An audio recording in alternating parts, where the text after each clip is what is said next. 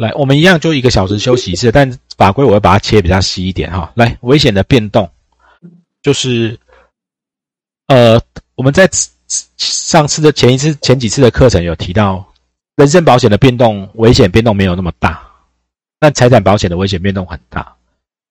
啊，人的死亡率统计出来差不多这样，就是这样子。好，那呃，危险的财产保险的变动，它是因为它一年期，而且它的变动比较大，所以在危险。那个发生啊，或者危险，就是就是有有变动的时候，会有一些有关那个危险变动的的规定，在法律里面，在保险法里面，哈，好，那前面有先提一个危险已经发生或已消灭，投保的时候已经发生或已消灭，契约是无效的。来，你们去做寿险，会不会有会不会有一个已经身故的人跑来跑跑来找你说要买寿险？啊，会不会？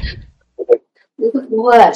啊，住会不会有人住院的时候跑来跟你讲要买医疗险？有可能，有可能，对不对？好，好，那那你觉得住院以后再买可以吗？不行啊，不行。好，那住院可不可以买车险？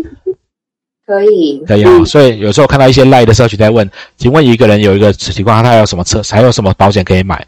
我就说多的是，诶火险、车险、责任险，看你要买什么都行，买啊。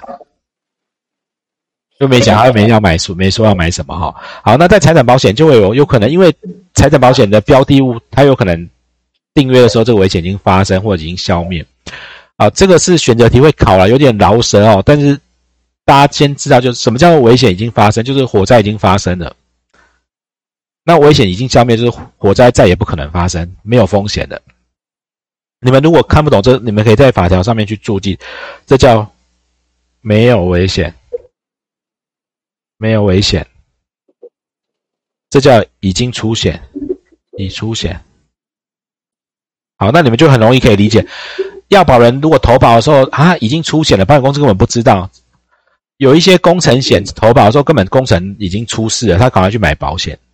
那保险公司不知道的话，就像已经在住院去买医疗险，他是不能赔的。好，那你们可能比较难理解，什么叫做保险公司知道危险影响不会发生风险的？想不懂哦，来，以前的这以前的海上保险、货运保险，我有说过哈。来，船出海之后，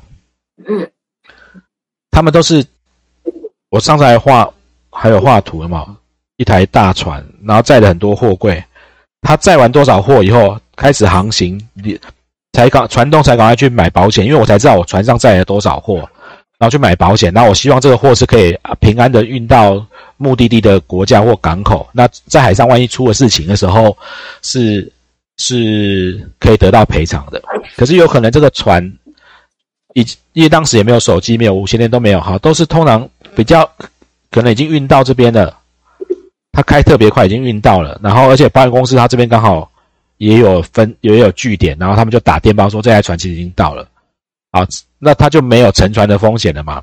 好，只有保险公司知道的话，要保人不受拘束。大概在讲这个追溯保险的概念，就是你不能去承保已经发生危险的事情了。那如果只有一方知道，那另外一方不受拘束。那保费当然有一些规定哈，在二十四条的话，没关系，你们可以注记在旁边。但我们先先不说哈。好，那这是发生哈。那这个在我们现在财产保险上面，主要会运用到是未来你们在做的时候，你你不可能去，很多时候在财产保险都会，特别是工程险。特别是工程险，工程施工，工程开始施作以后，才赶快跑来跟你说要买保险，然后要求你追溯到进场那一天生效，这是很常见的，但是不行啊，哈，不行，工程已经开工了，开工了，然后中间确定开工才跑，赶快跑来找你要投保，只能在这一天往后生效啊，不能去，以前都会有人乱做啊，就追溯生效，啊，以前会有人追溯生效。好，除了公家机关有一些特别的的规定哦，其他都不行哦，其他都不行。好，那另外有有关系的在这边哈，危险增加的通知义务。我们刚刚讲，除了保险标的的价值，就是你的货、你的车子、你的手机，可能在保险期间内价格有变动，其实承保的风险也有可能会有变动。所以在保险法里面有有规定哦，如果投保的时候危危险有变动的时候，要通知保险公司。来，你们做寿险什么状况会这样子？做人身保险的，你们熟悉的伤害险的职业类别变更有没有？好，伤害险职业类别变更有没有？好，他告诉你职业类类别类别变更要通知，也要通知哈。来，这个叫主观危险增加哈。如果这个增加这个危险变动是要被保险人行为所致，啊，要那这个危险变动要增加保费终止契约，要保人被保险人要先通知。啊，那我每次上课都说，那换工作是是。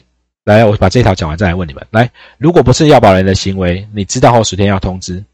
请问换工作是主观的危险增加，还是第三项的被动客观的危险增加？职业类别变更，客观的，客观的。所以你讲客观是因为被开除吗？啊，如果是你主动要换工作的，是不是应该是这一条？啊，如果今天上班我还以为我是内勤，就下班后就变午夜或变成业务。或者是本来是业务，被或者被内勤被调到工厂里面，那个就啊是你行为或不是你行为。那讲人的你们比较容易理解，在产险会发生的是什么？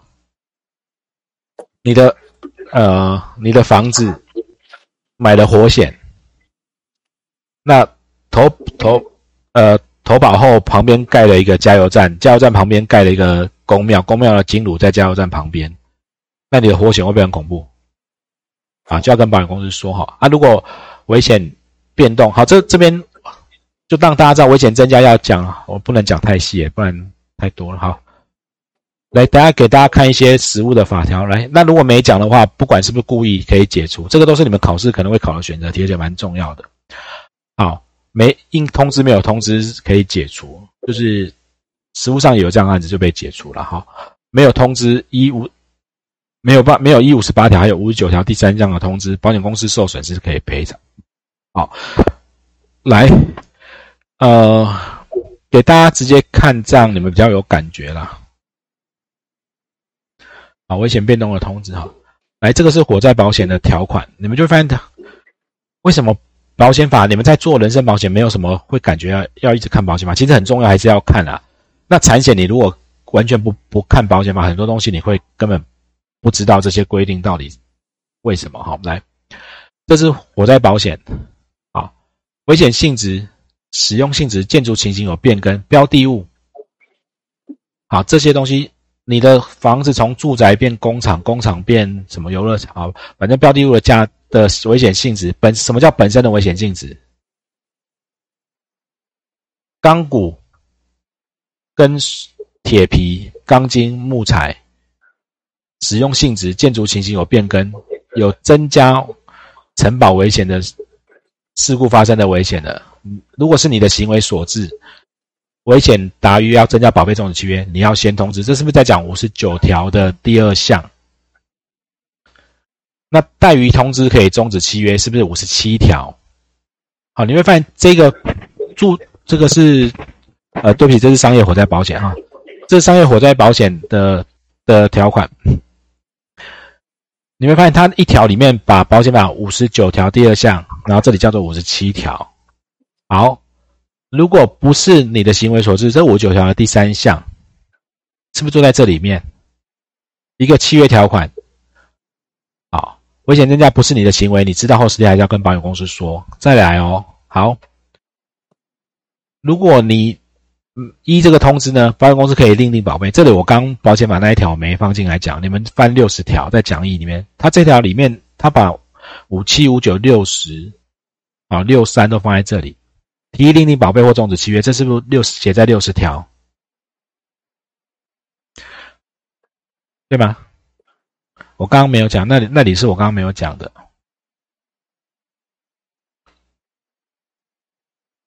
对啊，有讲义的看讲义的六十条哈，来，然后如果有损失，可以请求赔偿，好，来，如果来继续收受宝贝，危险发生后给付赔偿金额，维持七月吧，上之前，这个如果你们有有有讲义，来，在找到讲义在也一样在六十条，保险人知危险增加后还收钱。好，这三项叫做你们在上面写三个字。